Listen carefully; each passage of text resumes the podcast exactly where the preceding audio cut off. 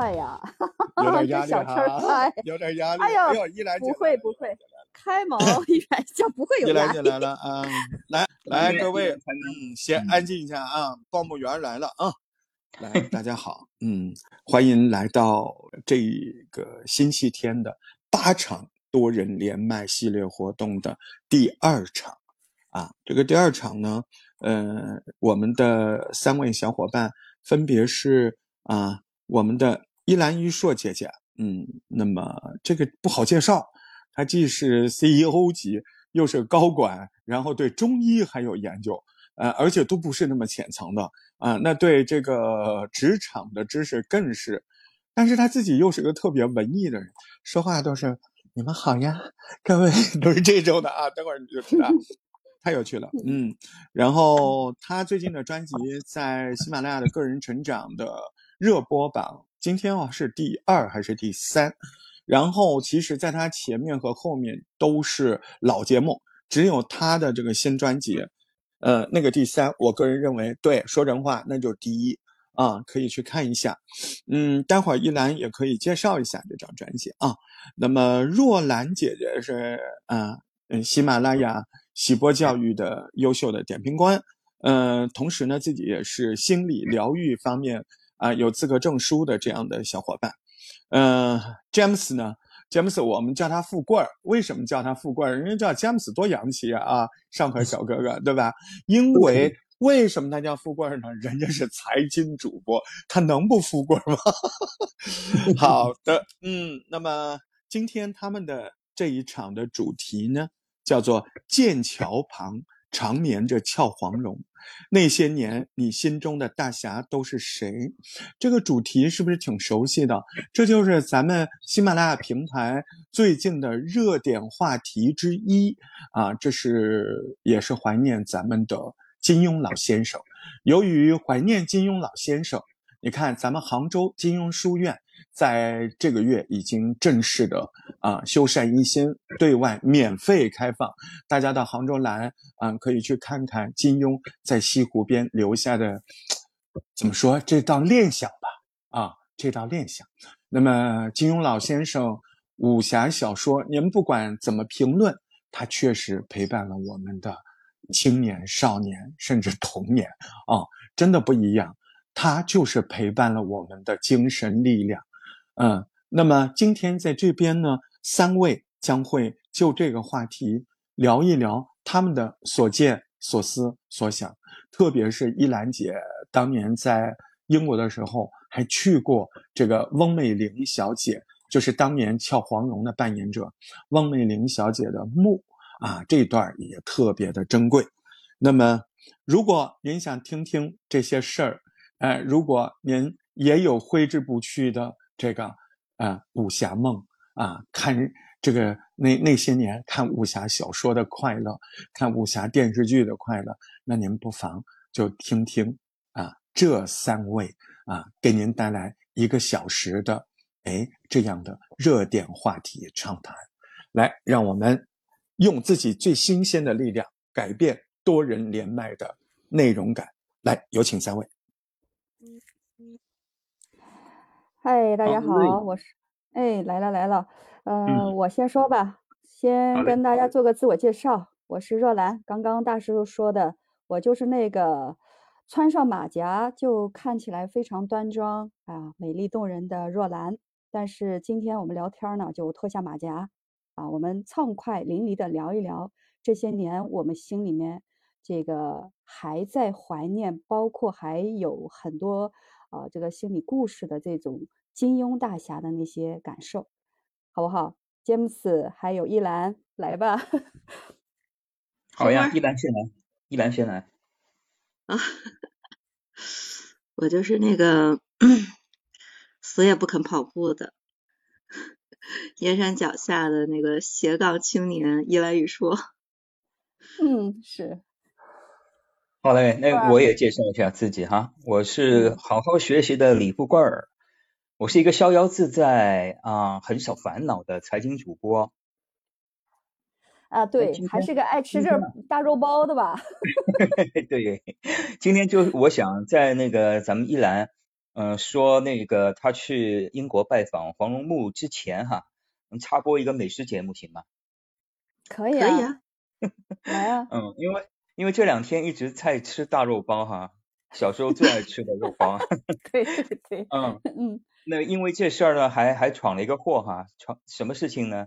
呃，就是昨前天应该是前天，前天买在那个我们家门口买了几个新出的一个大肉包哈，哎呀，觉得那个色香味俱全的，那于是就不想站在路口吃包子，就就跑到旁边，嗯，走进一家美式快餐店，嗯，那个到里边去吃了，那么，嗯，那个。里边的那个大妈都挺那个的，挺热情的。看我手里揣着两个大肉包哈，也就说，哎，快快快快快啊，到这里坐，啊，到这里来吃，别站着了啊。嗯，终于看见一小伙来了是吗？小伙太多了哈，我这个已经是中年以上了小伙了，不稀奇。关键是什么？关键是我我经常在他们家吃饭啊，所以挺热情挺殷勤的，你知道吧？所以呢，啊，我就把那个在那边摊开了吃哈，哎，这个肉包和我小时候吃的肉包可真像，你看油油的那个肉馅哈，然后那那个油香都透出那个包子能闻得到哈，然后呢，哎呦，对，然后那个因为它它那个面粉我不知道怎么揉的哈，它能够那个油能够沁入那个面粉。然后你在包子外面就能就能看到那个油渍哈，哎呀，这个跟我小时候吃的一模一样，太喜欢了。所以妈妈的味道，看样子。啊，对对对，虽然我妈不会做包子哈，但是的话呢，就是我吃那个大肉包，我可不是在上海，我是在苏州啊。嗯。因为我我母亲呢，她的那个家乡是在苏州哈，她带我去那个每次去外婆家的时候。就会路进路过一个这样的一个肉包子的一个铺子哈，那个哎，嗯嗯嗯，这是我最最美好的回忆哈，嗯。那那富贵啊，那个说了大肉包又是苏州，你你妈妈家是在苏州的，那你是不是也会说两句苏州话呀？尤其是男生说苏州话，我觉得那时候我听过很有意思，是不是啊？一兰哈。我感觉好像应该唱那首《摇啊摇，摇到外婆桥》那歌才对。那个太女性化了，我不唱那个哈，我就说。那你来一段。啊，来。我不讲不耐听，操气。是不是？我不讲给你听，是吧？还有还有后面半句啊，不是，就是我不讲给你听，你这人真讨厌。好吧，我听不懂，硬是，好吧好吧。听不懂就算白骂了哈。哎，那个，但是的话呢，我们接着刚刚的话题，就是说肉包哈，那肉包的 话，就是对，为为什么我每次吃肉包都会想起那个呃，小时候妈妈带我去外婆家，就因为那个肉包给我的印象太深了。现在想起来，嗯，那个肉包里边应该是放了糖和肉皮冻的哈，那味道挺特殊的，因为苏州菜你们知道。甜口了呀。啊，我喜欢肉皮冻，我就喜欢，对，好吃。它其实呢不算完全的甜口，还是咸口的，它只是加了一点糖，提提这个鲜味吧，可能是，知道吧？嗯，是，怎么吃不惯一兰？一兰肯定吃不惯，一兰北京人。你们俩在这这么热情的在那讨论那个鲜肉包是吧？对一个常年吃素的人来讲是一种折磨，你知道吗？哎，那更好了，那讲的更起劲一点啊。哎，你们知道吗？我对那个肉包的一个怀念，它还是综合性的，它不是好像挺单一的，就一个好吃的肉包，因为它还掺肯定有故事啊。对呀，对呀，背后有啥故事？嗯。小时候，嗯，小时候的上海，它其实，嗯，电视节目挺单一的哈，它只有那些什么家长里短的那个呃家庭剧哈，哎，但是你知道吧，在外婆家苏州哈，嗯，有不知道从哪一年开始，暑假就开始放那个武侠剧，你知道吧？一天放五集，啊，一天放五集，想起来了，想起来了，那时候。什么《射雕英雄传》啊，什么《再向虎山行》啊，那些。哎呦，暴露年龄了。哈哈哈哈哈。没关系啊，没关系，喜欢我的小姐姐还照样喜欢我哈，没关系。大妈，大妈，中年妇女。就那包 包子店里的那那那俩大妈可喜欢你了，对。嗯，中中年妇女就悠着点哈。嗯，所以啊，就是，哎，其实那个，嗯，小时候的回忆哈，还掺杂着那些遗憾。什么样的遗憾呢？就是，啊，哎，每次暑假结束之前，我都得回上海嘛，所以有很多那个武侠剧都烂尾了，你知道吧？包括那个《射雕英雄传》，只看了一半，哎呀，太可惜了。那个时候你后边没补过吗？有补过，有补过，就是后面为什么会去补，就是为了好像这已经成了一个遗憾，所以去补，在上海的录像厅里补的。哎呦，可以哦，这也很老派哎，录像厅里补的哈，好有年代感。我也觉得有画面感哈。你知道我喜欢射雕喜欢什么吧？哎呀，我那个，嗯，铁血丹心哈，铁血丹心或者说啊，那歌挺太好听了哈，罗文和珍妮。每次听到我就想起我的，嗯，爱吃的大肉包哈，每次听到都吸口水。哇塞，你怎么很好的挂上了这个？一栏哈？从心里讲，罗文和珍妮要跳起来揍你，没办法，我也觉得想大肉包。子，巴布洛夫嘛，对吧？呃，每次吃完条件反射，对，所以，所以我还很喜欢那个射雕，而且啊，我我很喜欢射雕里边那个。娇俏可爱的那个温美玲演的黄蓉哈，所以那是经典。嗯，对的，这个是也是我喜欢这个剧的一个一个钩子哈。每次想到嗯听到那个铁血丹心和想到黄蓉那个样子啊，就哎想看《射雕英雄传》了。当然，那个温美玲小姐后来那个结局还挺惨的哈，那么年轻，是吧？所以刚刚那个咱们大石头在说。对对对对对，红颜薄命哈，所以大石头在说，哎，依兰去过温美玲的一个墓，所以我觉得很新奇哈。一兰，要不你给咱们讲一下呗？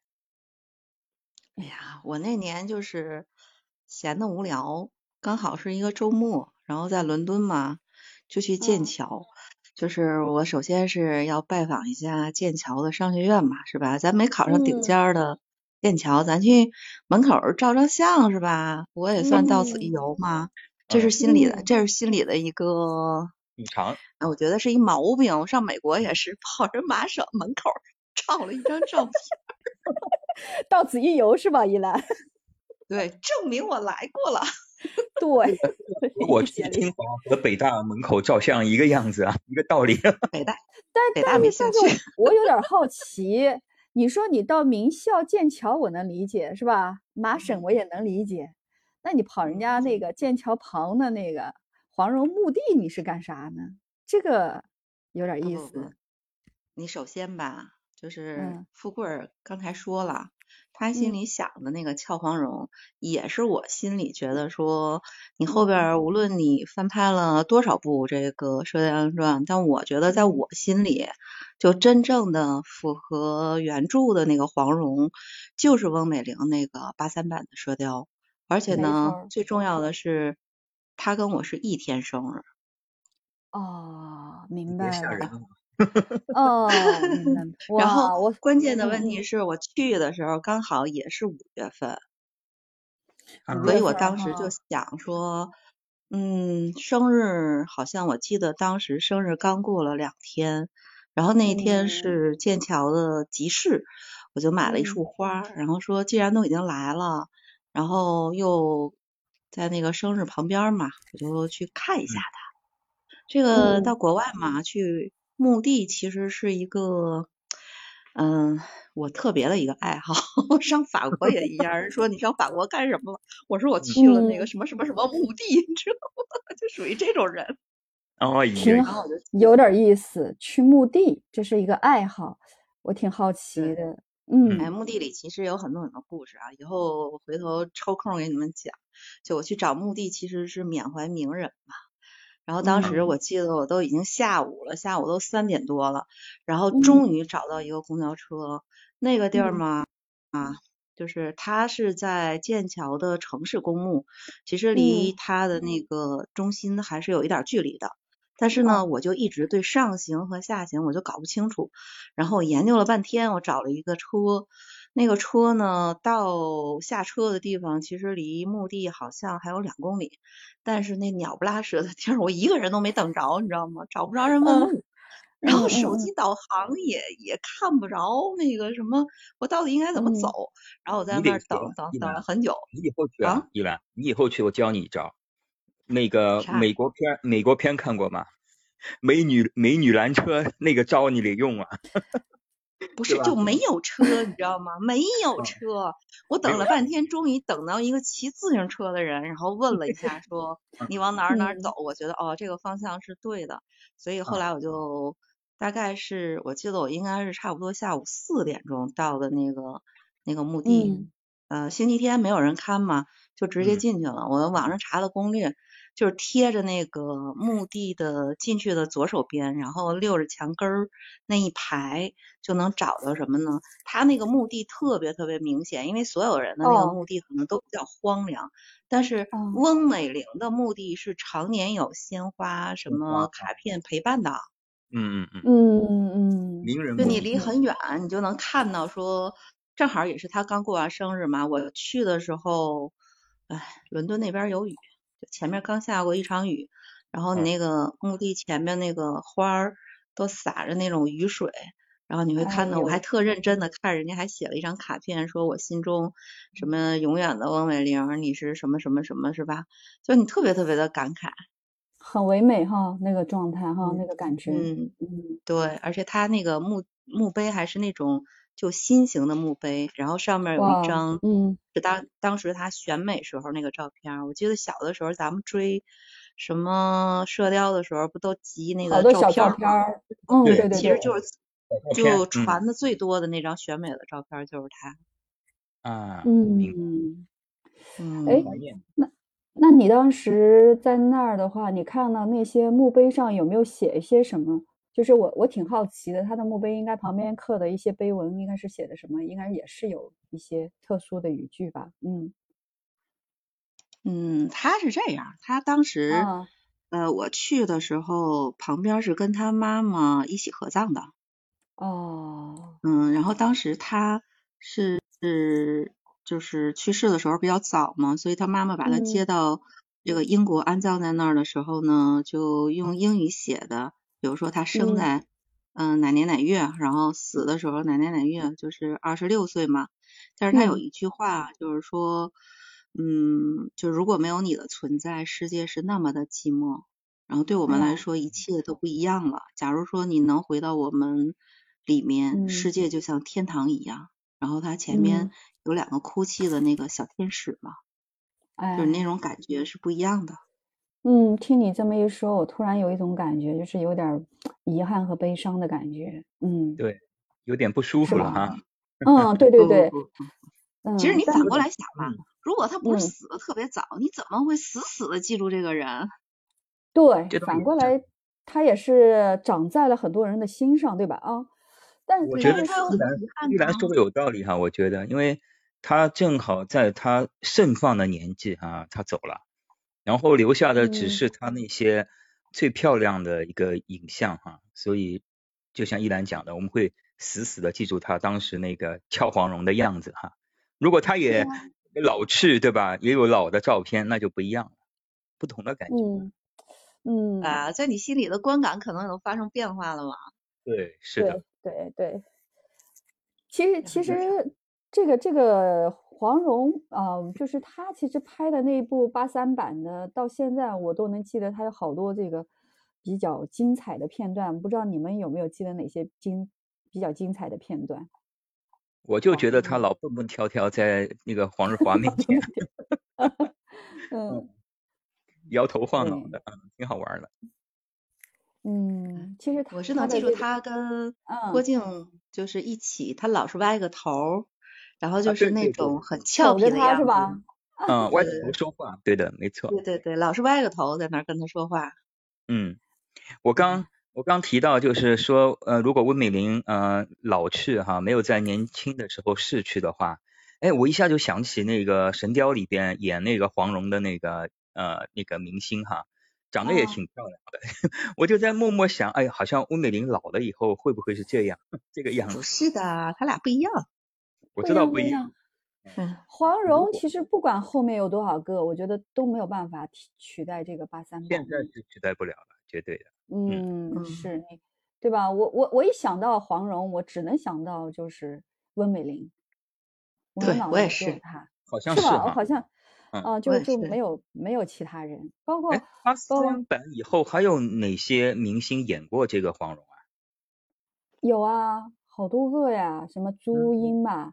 对不对？朱茵演过啊，嗯嗯。啊，林林依晨好像也演过，周迅也演过。就是选那些矮矮小小的明星去演黄蓉是吧？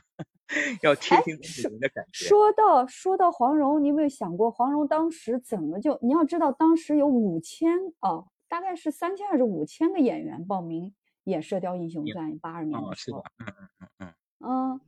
但我觉得你刚刚举的那几个明星其实还是挺。挺靠谱的哈，就是身材娇小的哈，然后也挺是吧？眼睛大大的，贴啊，有点贴他的感觉，挺好。朱茵不小啊，朱茵，朱茵身上不是瘦瘦小小的，周迅可能稍微矮一点吧。啊，林依晨也是小小的呀，对吧？嗯，她是比较俏，我是觉得。嗯，朱茵也是俏，朱茵也有这个大眼睛。嗯，对，那所以黄蓉这个角色。金老先生黄蓉这个角色，说明他在书本里描写的也是挺招人的哈，不管男女都喜欢那种感觉。嗯，对，他就比较灵动吧。嗯，对。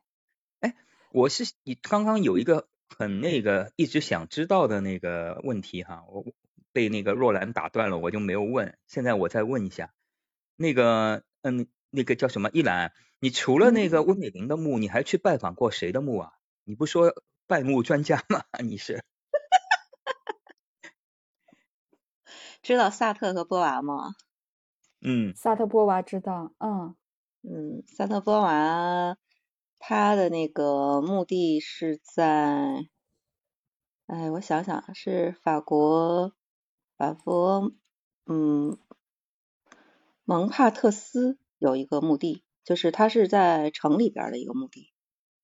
嗯。嗯，然后当时呃，就是去那个墓地去看了，然后特意去拜访了一下他，因为我觉得其实是你你是对这两个人比较感兴趣，然后你就说实在话，我觉得若兰她是做心理的嘛，那你可能对。对波娃和萨特他俩之间的这种情感的这种交割可能会比较熟悉，嗯，对对。对，因为波娃太。我有点觉得他太还是惊俗那种感觉，还是惊俗，对啊，怎么了？嗯，呃，不太不太一般人，我觉得很难理解啊，就很难。接受，也很难理解。而且他当年也来过中国嘛，就是那种。拼了命。要爱的，嗯。啊，来过中国哈，他们，嗯嗯，说说依兰，嗯，他是。好像是应该是五十年代的时候，我记得当时他是带着萨特带着波娃，嗯，波娃过来，呃，就是到中国，好像当时是也是政府去邀请他，好像我印象里他还真的是走过了好多个地方，什么北京、上海、广州，呃，南京、杭州，好杭杭州也去了，就是当时是因为。嗯，就是周总理他开了那个万隆会议嘛，万隆会议之后就当时说就是请各国的世界的这个文化名人都来看一看中国嘛，所以当时就是呃很多很多国外的那个代表团就来了很多人，然后他们其实是其中的一波。嗯，明白。嗯嗯嗯，当时好像。就是萨特和波娃他们还写过，就觉得说他们的印象里感觉好像北京就变样了，就当时那个，你想那个时候都是那种红房子嘛，然后对，而且他来的时候刚好应该是国庆节，国庆节来的时候就是各地都挂那种红灯笼嘛，当年当年那会儿也就只有红灯笼吧，就觉得那个红灯笼好像感觉。就比较奇特，给他们留下好像特别特别深的那种印象，就是这种，嗯，明白。那个嗯，我不追究你的那个那个拜木的那个心理爱好了哈。那不，我我有好奇啊。啊，你说，不管你知道吗？因为伊兰其实他的追逐里面，你发现他和很多人的这个追逐的不一样。比如说萨特波娃，呃，就是在我们心里我们会比较知道，但是很多人可能还不太了解他们，而且对于他们的这种爱情，对吧？呃。也是非常独特的，就是我我觉得这个是我比较好奇的。依兰其实，呃，你喜欢去找他们，你你从中有一些什么样的一些跟我们不一样的一些视角，我也挺想知道，挖一挖。No no no no no，不是你想象的那个样子的。嗯嗯 嗯，我只每当我只是好奇的时候哈，你要知道，一兰是坚决的拒 绝啊！不不不，没有是是这样，我跟你讲啊，就是嗯，比如说我去国外的时候，我基本上都是一个人，就基本上凑不齐，因为什么呢？因为你走的那个地方和别人的喜好是不一样的。就我不是去著名景点儿，我可能就是比如说我去巴黎，我可能就住一个星期。然后住一个星期呢，我可能会问当地的人，他们有什么值得推荐的地方。其实我去那个墓地，嗯嗯，就是因为我有一个妹妹，她当时是嫁了一个法国人，嗯，然后她就跟我说，她走遍了，当时她是在那个就是那儿读的博嘛，嗯，所以当时正好知道我就是住在那个地方，我就我当时选的是巴黎十四区住的。然后他当时就跟我说说旁边有一个，嗯，我想蒙帕蒙帕特斯吧，蒙帕纳斯蒙帕纳斯的公墓，算是城里边的有，所以我当时就查了一下，然后我觉得那个里边，其实他的那个公墓里边有非常多的名人，不只是什么那个就是萨特波娃，我们比较熟嘛，嗯，对，其实是是，对。它里边还有什么雪铁龙，你知道？雪铁龙哦，雪铁龙，啊，雪铁龙，对，就雪铁龙的那个那个那个墓地也在那儿。还有就是你知道，就是当年 那个那个著名的电影《情人》，嗯嗯，知道，情人，梁家辉，梁家辉演的那个《情人》，然后他的作者杜拉斯也葬在那个地方。啊，这个知道，这个是名人。那看样子都是名人啊，嗯嗯，对他那块儿有很多名人，然后你去查，就是他那个墓地做的还是挺好的，他会告诉你谁在哪儿啊，谁在哪儿啊，然后你去查那个墓地，而且最重要的就是他们那个墓地不是在地上嘛，他会有很多独特的那种墓碑，然后有一些墓碑里边就是嗯写着一种。就是墓志铭，嗯，每个人写的好像还不一样，你知道吗？嗯，那肯定，肯定，嗯，对对对，墓志铭其实挺有意思，这个就是很有意思的一个地方，嗯，一个是你看它的建筑，然后呢，一个是你去看它的，嗯，就是他写的那个墓志铭，就是这个墓地里边还有谁？我跟你讲，就是嗯嗯，那个潘玉良。当年被拍成电影的那个潘玉良，嗯，对他最后就是定居在法国嘛，嗯，然后我还找到了他的墓，你知道都，其实你就是一个一个下午，可能是下午两点钟，然后太阳照在。那个墓碑上，你就在那块转嘛，你也不觉得很阴森，因为就在城里边，然后去看，哎，这个人是干什么的，那个人是干什么的，他那个里边特别多，因为潘玉良我们都认识嘛，所以就在那儿看了一下。然后他那个里边就写着，好像什么艺术家潘玉良之墓，嗯嗯，就是你有一些比较熟悉的嘛。嗯，我就会觉得你去一趟，嗯，巴黎也好，伦敦也好，你你挺浪费的，我觉得。你晚上不会 不会去拜墓，苏州男人。你就白天过去墓园看看名人，晚上就就在家睡觉哈，挺浪费的，我觉得。没有到处乱逛啊，到处乱逛你才能发现不一样的地方啊。比如说，不一样的风景。看那边，那边大街上那个流浪汉，他不是收留了很多的那个流民嘛？嗯。但是你看，就是跟我们想象的不一样。比如咱们现在想象的都是，比如说地下街道，然后一个乞丐躺在那儿脏不兮兮的，是吧？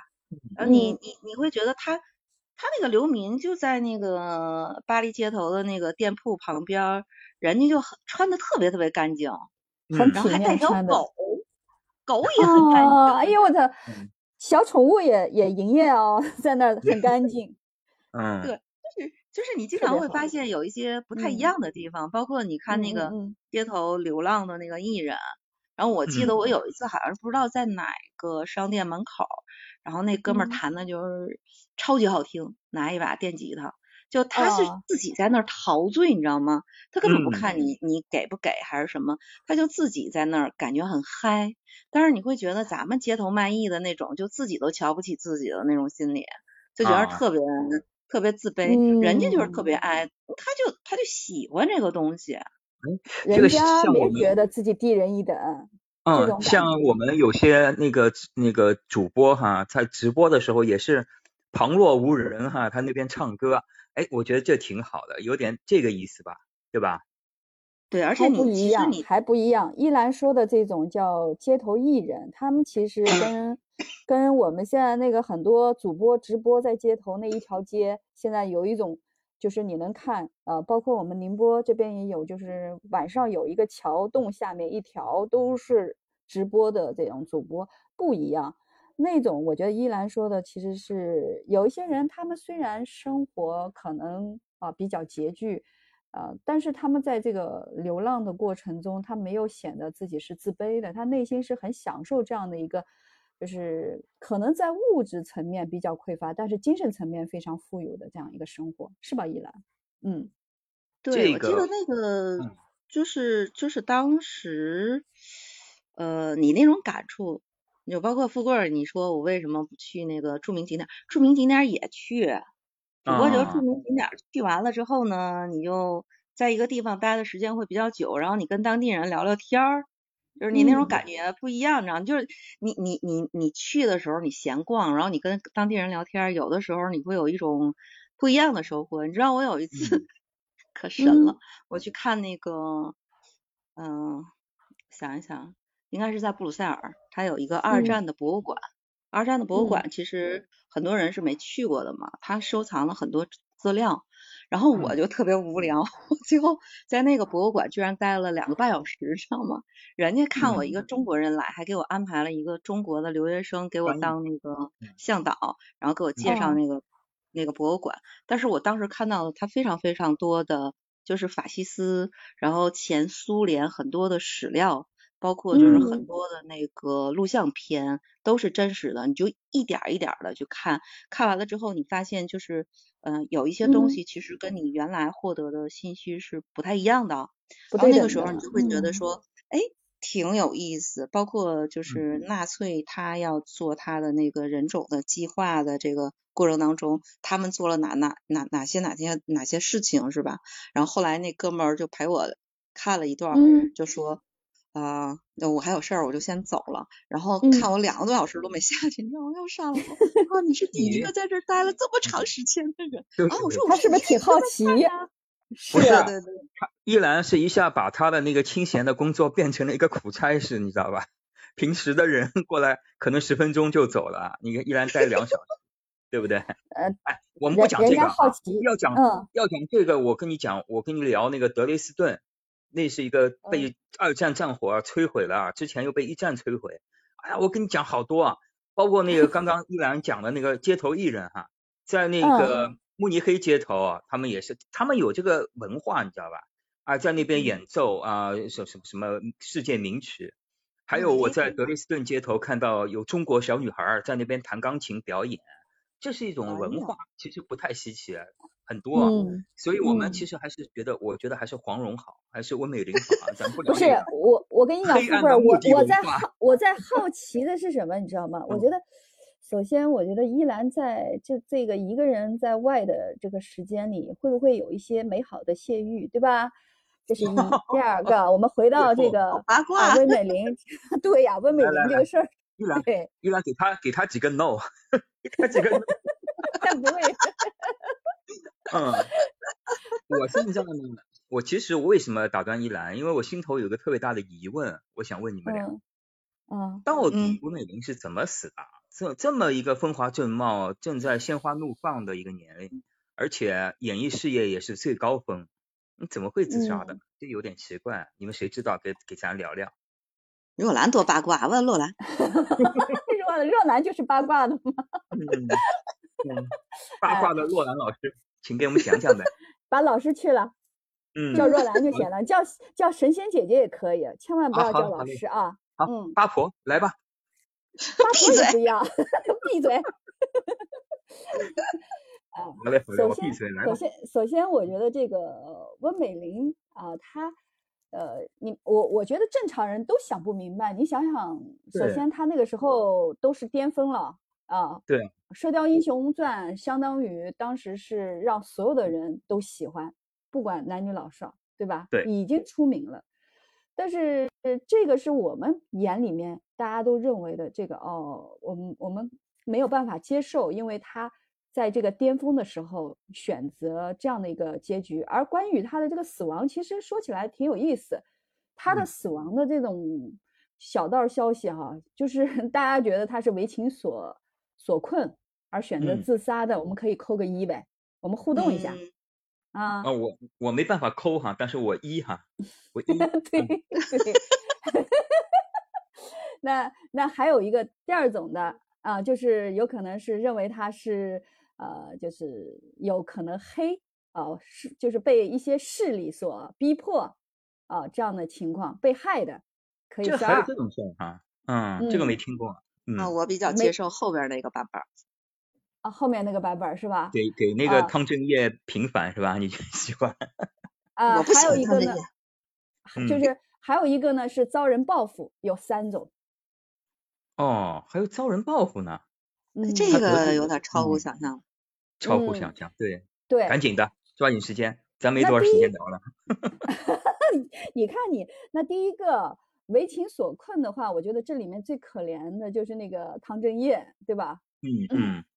嗯，因为因为当时他们两个人这个相处，就好像呢，呃，所有的表面现象看起来好像是因为影视圈肯定是要拍那种亲热的一些，对对对，呃，一些剧情嘛。对，然后这个对不对？那么这个时候，汤镇业其实在认识温美玲之前，是汤镇业最火，温美玲是后面火的，对吧？嗯，对。那汤镇业那个时候其实火了以后，他相当于是一个小师妹。呃，那那一开始他们俩认识也是因为啊，就是进了那个那个台里面，然后他嘛作为大师哥就很照顾他，这样子两个人开始的。那开始的这个剧情都没有什么，就是郎才女貌嘛，对不对？啊，对啊，对。那那后面为什么会有这样一个情况？因为大家都知道，这个娱乐圈都是你拍个照片啊，然后狗仔队拍到他拍戏的时候亲热的，或者说。这跟谁一起有一个绯闻等等，是不是？嗯嗯嗯。那时候狗仔队可疯狂了。哦，对对对，那时候狗仔队不就是为了天天拍这些玩意儿，天天就是挣钱呀，人家挣钱。对，跟现在你没有发现有点像哈，就是没差别。对啊，现在不也是嘛，到处搞这些啊消息，小道消息。那那这个。这个温美玲跟汤镇业两个人啊，其实一开始他们俩有一过一段时间很甜美的这种呃日子，啊，因为因为照顾嘛。你看，就是汤镇业在温美玲有一次可能是因为什么原因不舒服，知道了，然后就天天煲汤哦送过去。哎呦，啊，太娘，天天煲汤。我跟你讲，就是 一个有名的男星，又是样貌比较帅的小哥哥。啊，那这个时候再加上这种天天煲汤，给到温美玲，温美玲本身其实是有点缺爱的，不知道你们知不知道？嗯，不清楚。她的成长成长经历嘛，嗯，对，她的这个家庭环境，我们一会儿来讲。那么煲煲汤以后的话，男女生肯定是啊，就是慢慢的就就啊。心就心有所属，就两个人心动了，两个人就在一起。在一起的话，又遇到这个娱乐圈这种狗仔队的事情，左拍一个来问问你，你看啊，他又跟谁谁谁在一起？那边吧一看，呃，生气了。就其实这两个人那时候其实被娱乐，就是这个这个新闻媒体其实也挺八卦娱乐的。其实他们作为明星也挺倒霉的，就是在那个过程中被变成了一个棋子。这是我们跳出来讲。对，他们底线嘛。对对对，当时很多人其实是呃，就像我们现在的网暴一样，很多人是跟着风走的。哎，对对吧？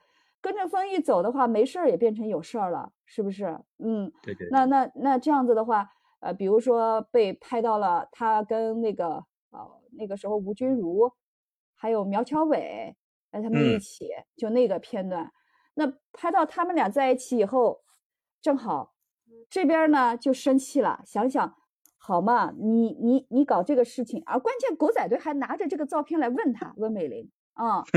你看，他又跟谁谁谁在一起，对吧？你怎么想？然后 你怎么想？对，然后温美玲一听到这个，肯定心里也是难受啊，心想，嗯，不管是真的假，但是温美玲得装着，这没什么。嗯，温美玲，其实我对于温美玲，我觉得她虽然缺爱，但是我不觉得她没有智商。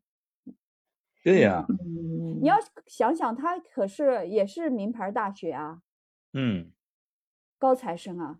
人家也是在国外长大的，对呀，就是就是不是说一个低智商的，所以我觉得他肯定也是知道这个八卦的问题，就是八卦杂志这些报道，对吧？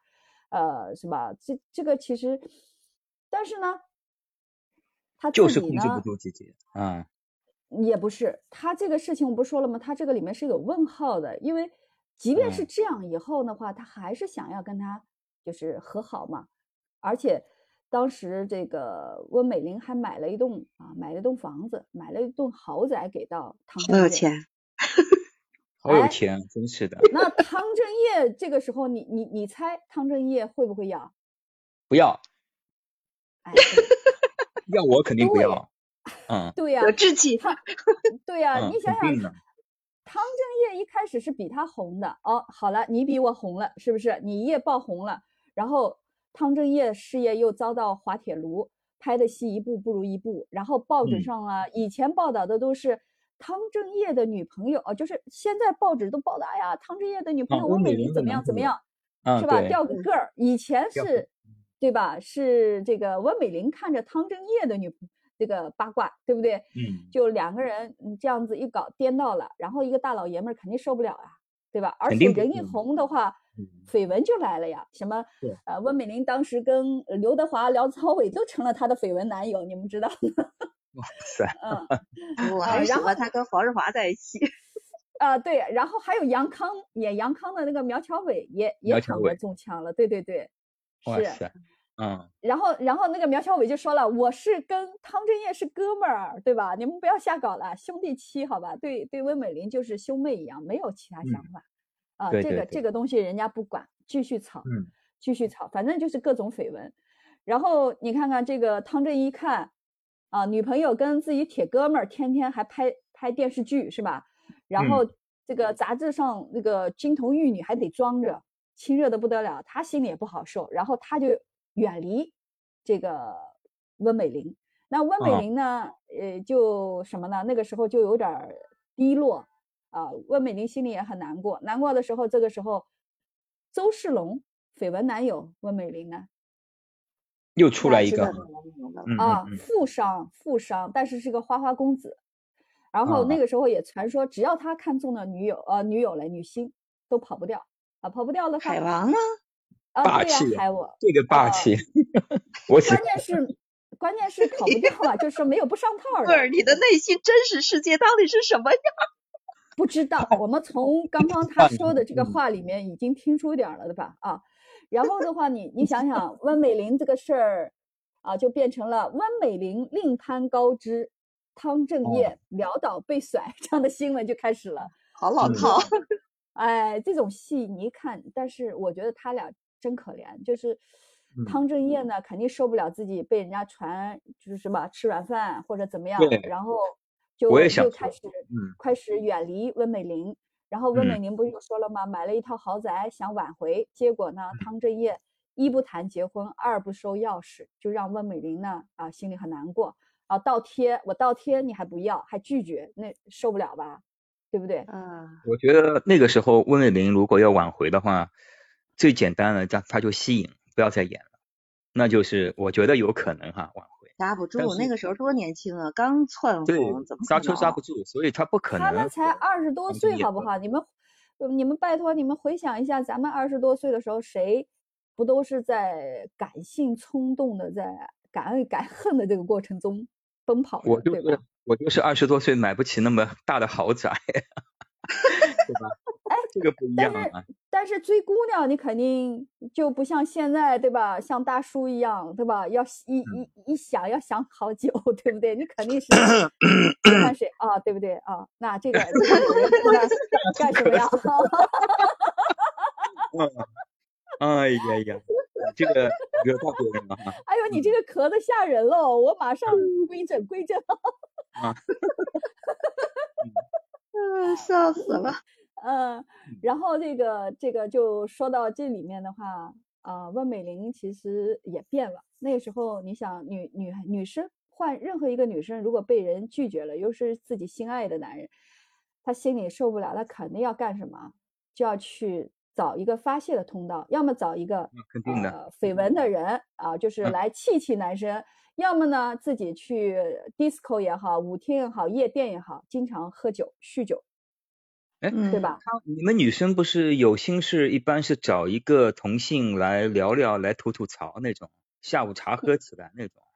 他们有了解明星的背景。你你想多了。那个小的时候，二十多岁的时候，一般女孩子 眼里的这个好姐妹，可能估计都是塑料比较多。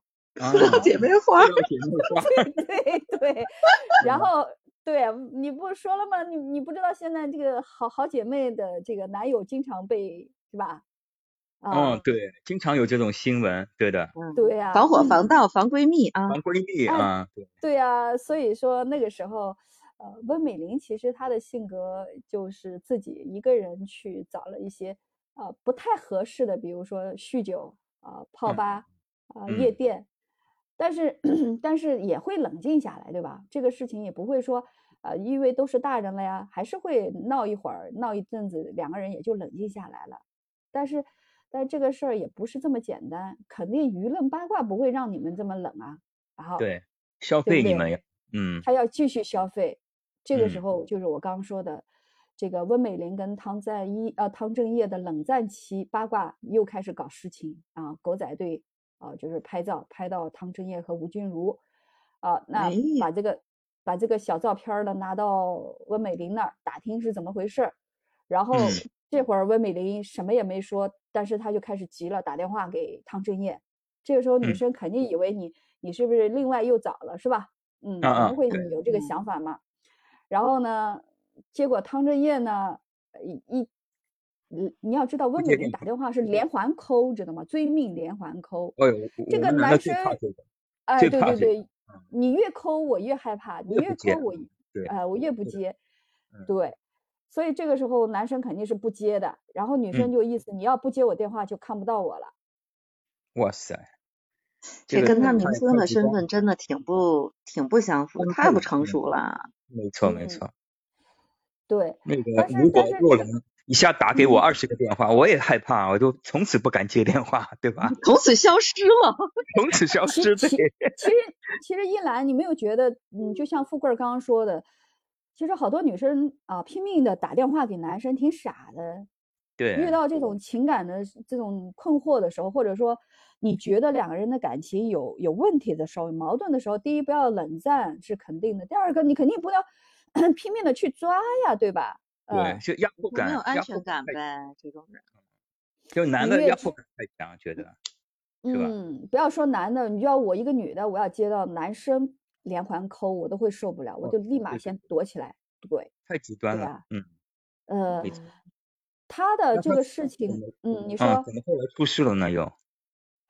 他这个事情说是这么说，然后呢，这个后面呢，就是说，哎呀，他。他呢就觉得这个事情怄气了，然后就凌晨给他的绯闻男友打了个电话，嗯，对吧？打了个电话，就那个周世周世龙，周世龙其实还蛮好的，虽然说是一个海王，但是对于温美玲，呃，对温美玲还是关心的，人家好不好？哟，啊，对啊，然人家早上接到电话，然后就感觉到他状态不好，然后在这个一大早七点的时候，他怕出事儿，又打电话给这个温美。玲，结果温美玲那边没人接，然后他马上就赶到呃这个住的地方，敲门也没人。应，然后他从阳台跑到房间，就看到昏倒在地的温美玲，然后房子里呢。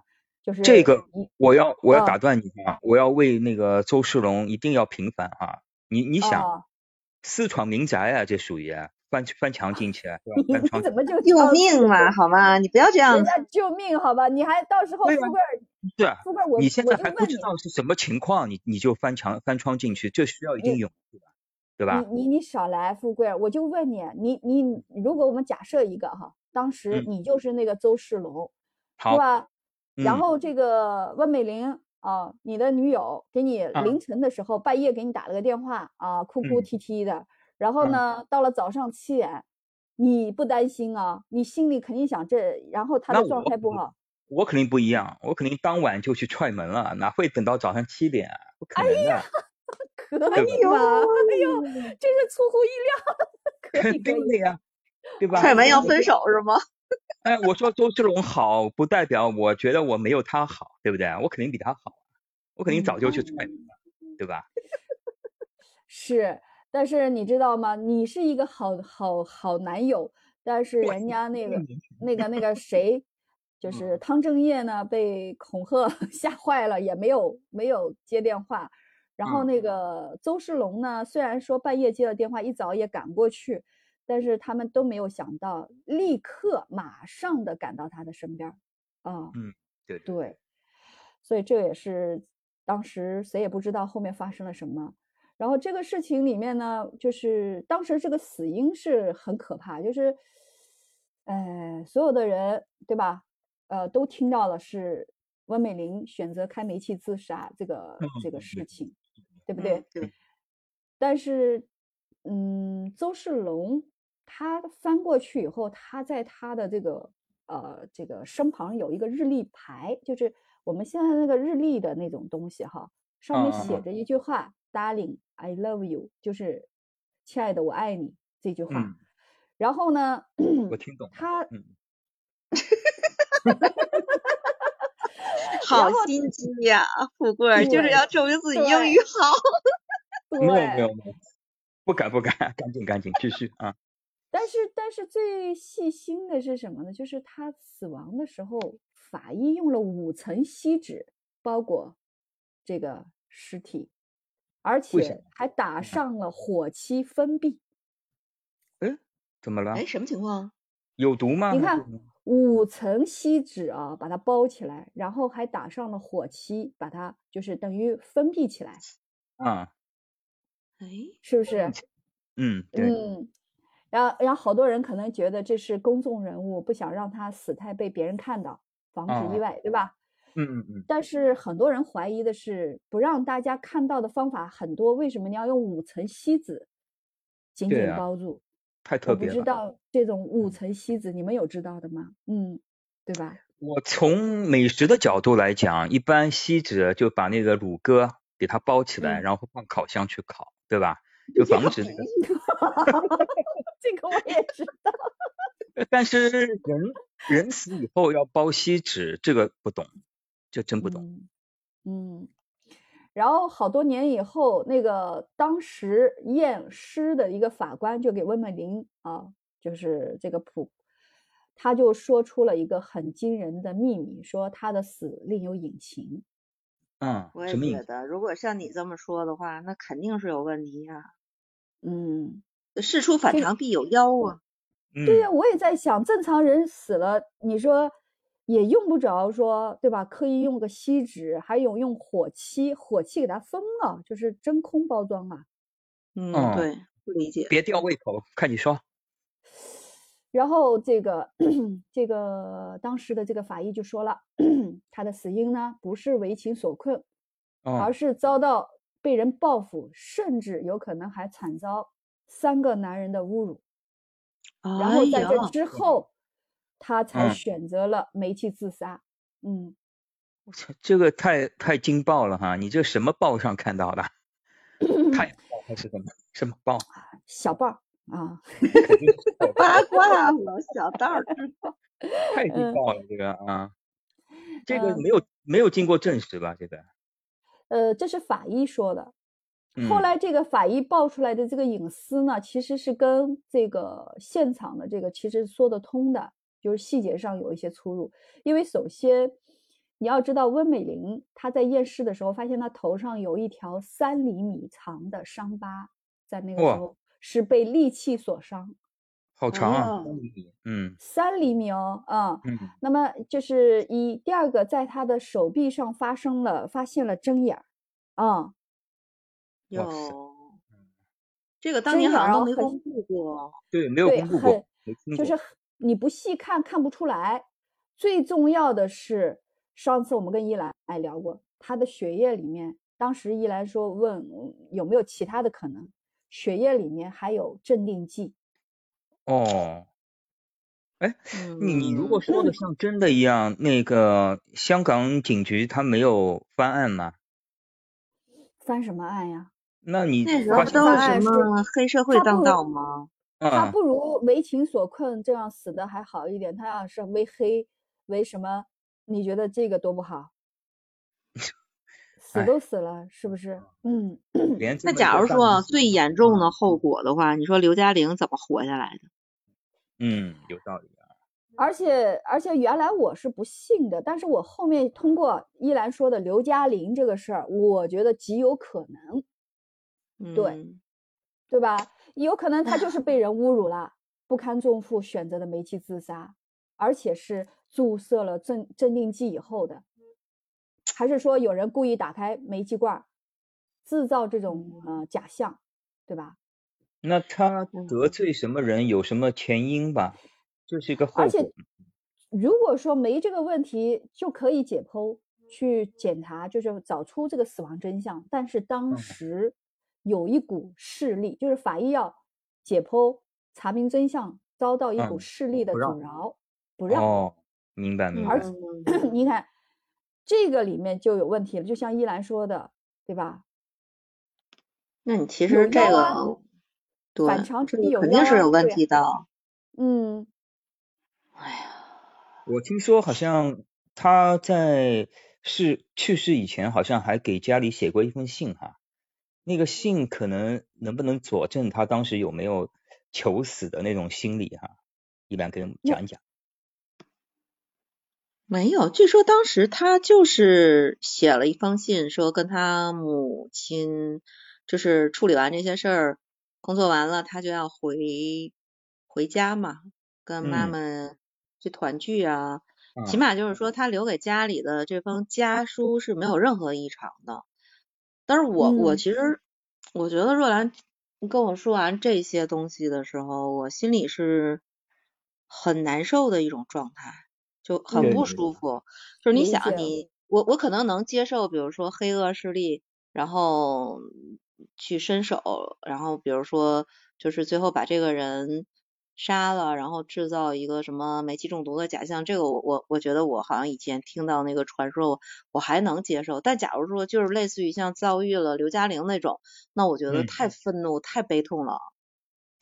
哎呀，而且从你说的那封信的内容来看，我从一个名侦探的角度，哎呀，我觉得确实有点问题。名侦探，你是富贵富贵侦探啊？李大侠，李大侠，大侠来。大侠，你你心目当中的大侠是谁？我心目当中大侠就金庸呗，能够制造出这样一个人物哈，让大家都觉得呃电影里边是很好看啊，电视剧里边很好看，然后生活当中又是那么一个谜哈，对吧？刚刚刚刚我问来说，哎，那个信里写了啥？这个这个信是很平静，很正常。也是很向往，就是和家人在一起那种快乐生活。那自杀的可能性就好像很低了哈。哎，确实，就是呃，就是你看啊，如果说一个人正常啊，这个人死了，不管家属怎么想，肯定是首先他是个名人，肯定会需要考虑一下有没有可能被被害，对吧？啊，正常的这个程序肯定要走。然后当时如果他身上没有针管，也没有这个伤口，或者身体内没有镇定剂，我觉得还还都可以。那关键都有，都有。然后最重要的是什么呢？温美玲，我觉得即便她的性格是啊，我们来聊一聊，可能他原来从小的成长经历。其实你们很多人因为什么，他很符合，就是那个可以为情所困的那个性格。就是可能对，但我觉得他在名利圈也走了那么久了，嗯，他不可能说就因为呃，就是对方的这个情况就马上，即便他要自杀，我觉得嗯，不应该是身体里有镇静剂或者有针管这种事。关键是你还说他有明显的伤痕，对，还有还有一个就是。还有一个就是解剖，为什么有一股势力去阻碍、阻阻挠不让解剖，就是不让他的真相给调查，就是哪怕你是什么样的，我们对吧？去了解清楚。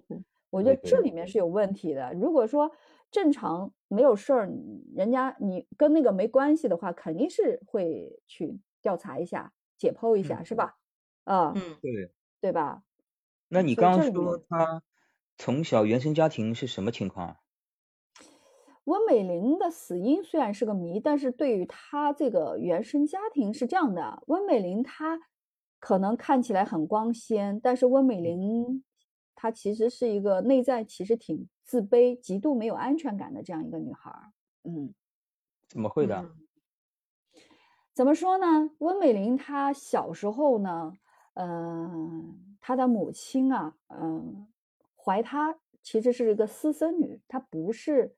啊，我们那个对法律结婚，嗯，呃，实际上，对对对，就是他的妈妈呢，当时是就跟一个他爸爸是一个军官，海军军官，嗯，然后呢，这个相当于在那个特殊的年代，他的母亲是一个第三者，是一个侧室，这样一个身份，嗯。然后外室呢，还侧室外室吗？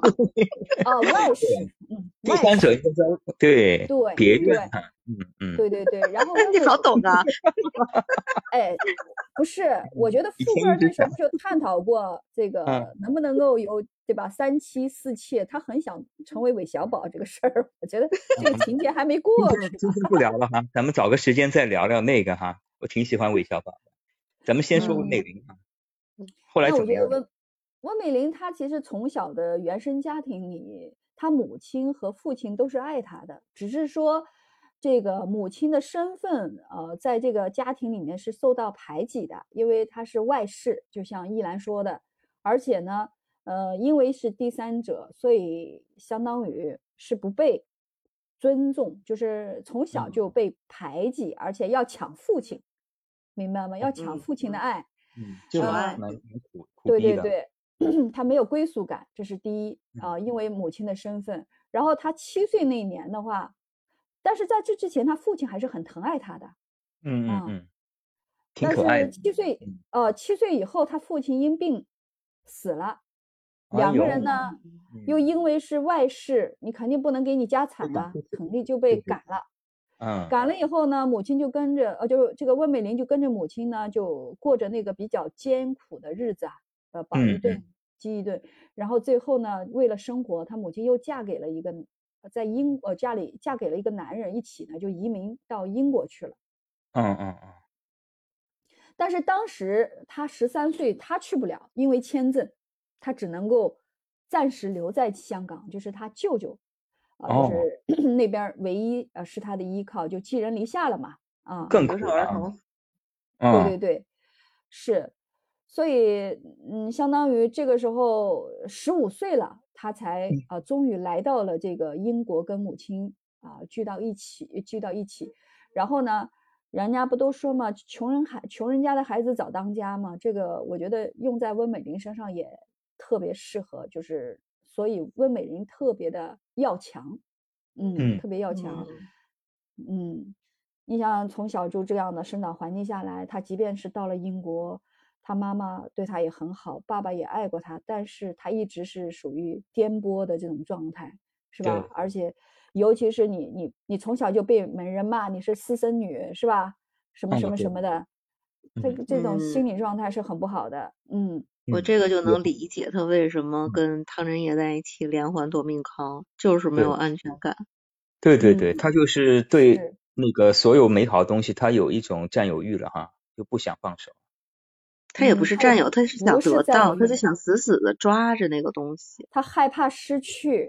嗯，好好好，那个占有欲不是这个意思哈。嗯，明白了。像像您这个出生这么高贵，然后经历又这么好的这个精英阶层，你哪能了了了解这种生活经历呢？对对对，嗯，是感同身受哈。嗯。然后其实温美玲，我跟你讲，到到了英国，她就像依兰说的，他。他因为自己从小的经历，所以他特别的努力。老师跟他讲，第一天上学的时候说：“你是学校里唯一一个中国人，不如这样，你去读一下第一级的，就是意思瞧不上他，说也不知道你们中国人的英语水平怎么样。”对，英文水平肯定是，嗯啊。然后当时温美玲就很生气，她说：“不行啊，我重读的话我就不读了啊，我宁可不读啊。”结果。他赢了，学校就这么收下他，然后他很要强，就是很顺利的读完了高中和大学，而且，呃，学历学业很好，就是他在这个上面是没有任何问题的，拿到了他自己要的信心。其实我觉得后期在英国的这段时间呢，呃，他是收获了这个心理的一部分的呃养料的，就是逐渐的，因为通过自己的这种努力。也是拿到了自己的这种自信心，嗯，然后，但是他在这个过程里，他有一个，就是有一个 怎么讲呢？就是一直处在一个情感的匮乏里。这个东西，呃，我们我相信我们好多年轻人在恋爱的过程中都会遇到。比如说你小时候，你看依兰是不是啊？你小时候如果说是处在一个呃留守儿童，父母可能不在身边儿啊，或者或者说呃父母没没带大的。然后自己呢，小时候被关注的少，那这样的孩子，他可能长大以后，他一直在想要在亲密关系里找到一种什么被爱、被珍惜那种感觉，嗯，来替代父母对他的爱哈。对对对，嗯，而且是我们挺可无法了解的一个境界。啊，你看他，他跟母亲在一起了，虽然很开心，对吧？但是他。他在这个过程里呢，学习也很顺利，而且他毕业以后，他学的是艺术和设计，这个跟我最早的专业是一样的。然后，嗯，他进入了英国的一家著名的设计公司，就是他一路走的都很顺，而且在那个过程里还交往了一个男友叫 Rob，啊，一个荷兰人，老外啊，初恋啊，初恋。然后初恋这个恋爱的过程中呢，他还参加了英国华裔小姐的竞选，得了亚军。你看。对，有稳定的事业，有疼爱自己的男友，前途也很光明，是不是？对吧？那些小地方形势有点复杂吧？对，那些小地方都有这种什么华裔小姐哈，其实只有几十个人或者十几个人 参与这样的比赛，对吧？但是。但是你不要说那个时候的美女是真美女哦，不像我们现在人工美女啊。我们现在，对，我们现在走出去一个个假鼻子、假脸儿、假眼睛、假睫毛，都是一模一样的。啊啊，对呀，我我我我有个闺蜜，我就觉得做整形医院的嘛，我我看她天每年都是在研究自己该动点什么，我就头疼，知道吗？没有一个地方是真的啊，那种感觉，我我我个人觉得，不是说医美不好，我觉得。我觉得那种天然啊，天然的美女，这种自然态的还是好看。那黄蓉肯定是属于这种。我觉得你们肯定有点偏颇，我们看的挺好看，而且这最大的一个问题在哪里？就是在于他的小孩还要去走老路，否则又我想象不出该多难看，对吧？要去整形的话，还得下很大决心呢，对不对？那我们男的看的差不多。我有一个朋友是这么说的。因为他是从事这个行业很多年，他说大部分整形就是不能说所有的很多整形的女孩，就是一直追求整形的女孩，其实心里都有一个不能够接纳的自己啊。这个如果从心理的角度，上瘾，嗯，整形上瘾，对，对对对。然后温美玲，其实你你你看看她以前穿的衣服，你要去了解一下她以前的这种，她是有设计范儿的，就是我是最早做设计，所以我一看她的服装到现在穿都不过时，就是很会搭配。我只看过她穿什么 Burberry 啊，还有什么？嗯嗯嗯，对呀，经典，经典，对。你说这样的一个基础上，你看自己又有事业，又有疼爱自己的这个男朋友，然后自己啊爸妈也在一起了，是吧？但是但是这个一一旦恋爱就出问题，这是好多人走不过去的坑啊！一旦恋爱就会出问题，嗯，是的，嗯，是的，对吧？于是于是那个时候就出现了 Rob 他们之间的这个恋爱，呃，又是这个男朋友。恋爱了没多久以后就要分手，要跟他提出分手，可能这个里面我不知道依兰你有没有想过？刚刚我跟你聊过他的这个人格基础，就是他成长经历，你有没有觉得他呃会不会呃为什么这个男朋友要跟他分手？那肯定的呀，他肯定也是谈恋爱的时候夺命连环扣啊，对吧？你为什么不理我啊？对吧？我打电话打那么多次，哎呀，对吧？富贵儿你真厉害啊！肯定的呀，对吧？前后的人不会变的，不会变的呀，对吧？嗯，是。肯定说，哎，你那天跟别的校花在在谈笑风生哈，你干啥了呢？对吧？肯定是这样。是是，这个好有生活经历啊。对，她的这个男友，其实在好多年以后，大家都在伤痛怀疑这个温美玲的死因的时候，他站出来说的，他说他对温美玲的死毫无意外。啊，他料到了哈，对，但是我我说实在话啊，我我更愿意接受说是因为他这种家庭成长环境导致他的性格缺陷，然后最后想不开是吧？搞了这么一出，我觉得这个结局我也能接受，总比我知道那个黑幕那样的一个结局更好一点。不过我还是怀疑哈，那洛兰讲的那个黑幕是小报来的消息，因为为什么你再怎么不愿意重新调查的话，那如果确认你那个身上针孔和头上的伤痕，必须得是啊正规的媒体来披露吧，因为小报披露的那个，我说是小报，但是这几样证据是是人家法医在大报上爆出来的料。啊，那我明白了，那我也不接受。哎，你你们发现没有？那个刚刚那个咳嗽的那个大叔离开了哈，咱们可以放开聊了。哎呀，你还被他拘着，我们从来都没拘着，你就放开聊就是了。放开聊了，不要再听若兰讲那什么什么感情啊啥的，咱们说说韦小宝吧。可以啊，来吧。多无聊啊，老是聊感情，对吧？咱们男的感情多干净啊，对吧？喜欢谁就谁，还搞个什么？韦小宝还干净是吗？韦小宝见一个爱一个，你觉得干净是吗？不是，主要是富贵儿他就很想成为现代的韦小宝儿，没有没有，绝对没有啊！你看，谁知道，在中国这犯法，对吧？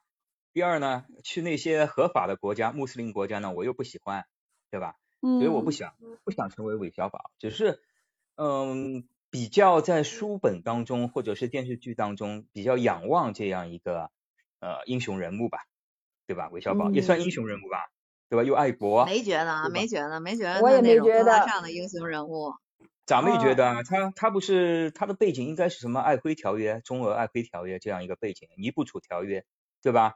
为中国争取了那么大的一个利益，虽然是在书中写的哈，是他的原因，对吧？那也算是一个英雄吧，大英雄了，而且是吧？我觉得是金庸先生强行给他安插了角色，就以他的那个性格，他能做成这样的事儿，我都不信。我也觉得。你们就是偏见。我觉得，哎，依兰从他的成长环境是吧？他从小就是那个老鸨妓女那个里面花花柳烟地长大的。他本身面对的就是这个社会最人性啊，最最最恶。你的话，又是你的话，恰恰佐证了我的一个观点。为啥？他从小就对人性有非常透彻的了解。你看那些在和中国人和谈的那个俄国人，他们的人性那早就捏在韦小宝的手里了，你说是吧？对不对？嗯，是这样。我觉得呢，首先就算是他。参与了那样的一个事件，但是呢，他也并没有说高尚到大侠或者是侠义的那个层面上，他本来其实就是想。就是我，我用我对整个人生的这个理解，或者对这个社会的了解，我能够游走在各个规则的边缘，然后我我把我自己的日子过好。他其实定位的就是这么一个一个人物啊。依然，我觉得哈，你还需要学习啊，对吧？虽然叫你一兰姐，你还是需要学习。你看结果是好的，你管他出出发点是啥呀，对吧？哪个人不自私啊？对不对？你说是不是？对吧？虽然是出于那个呃，是为了也是自己保全自己哈，为自己的顺便为自己国家争取一点利益，但结果是很好的呀。那你就应该佩服他。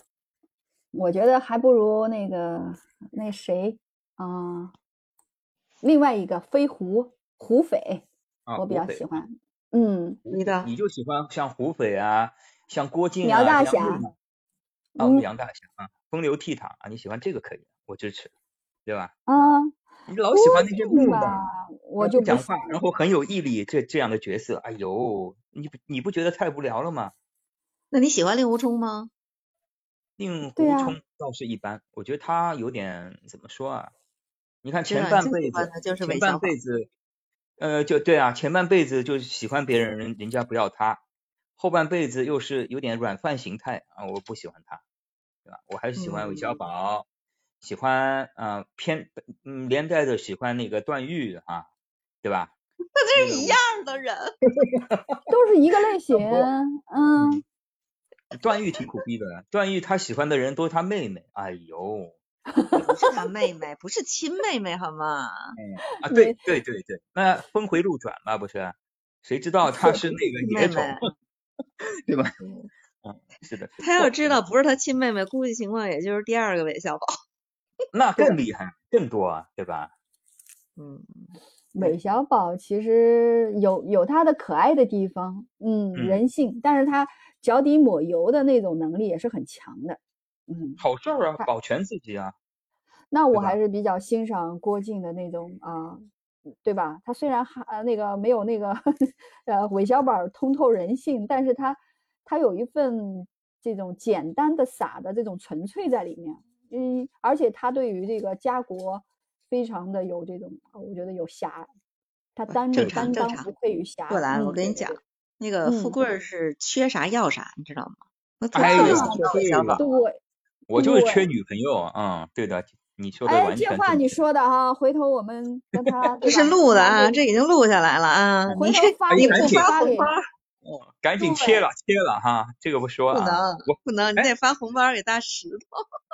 我我没错，我说的没错，我缺女朋友啊，不要女朋友嘛，咱缺，对不对？缺啥想啥了？缺啥想啥，对呀，老是想着三妻四妾，你想，韦小宝。这话说的有有道理哈，咱们怎么说啊？就是咱们没有那种事儿啊，缺这个，对吧？可以多聊聊这个，对吧？呀，大石头来了，该收了。好嘞，好嘞，好嘞，时间差不多了哈，我得去吃大包子嘞。嗯，我要喝我的茶。嗯，洛兰怎么样？包饺子去，包饺子去。好嘞。谢谢三位啊，搞得我们听的还有点难受。嗯，对，真的，因 为真是就是感觉到好像岁月哎。我倒没有说对欧美玲那么怀念，我只是怀念看欧美玲的我的那个时光，对吧？我我想很多人可能跟我一样，就是觉得，因为那些毕竟跟我们有点远嘛，当然是美好的事物。可是跟我们最近的是，那个时候的我不见了。我突然有点感伤，因为我早晨看到一句话，用这句话结尾吧，就是好。嗯，那句话写的特别好。他说：“嗯，有些人你要坐飞机，嗯，才能去见到，啊，嗯。可是有些人你只能坐时光穿梭机才能见到了。珍惜我们身边的人吧，珍惜我们喜欢的和喜欢我们的人吧。祝大家都能够珍惜每一刻，活在当下。那么星期天。”啊，听听多人连麦，听听播客，但是也别忘了啊，和家人聚一聚，和朋友联系联系。咱们下次连麦再见。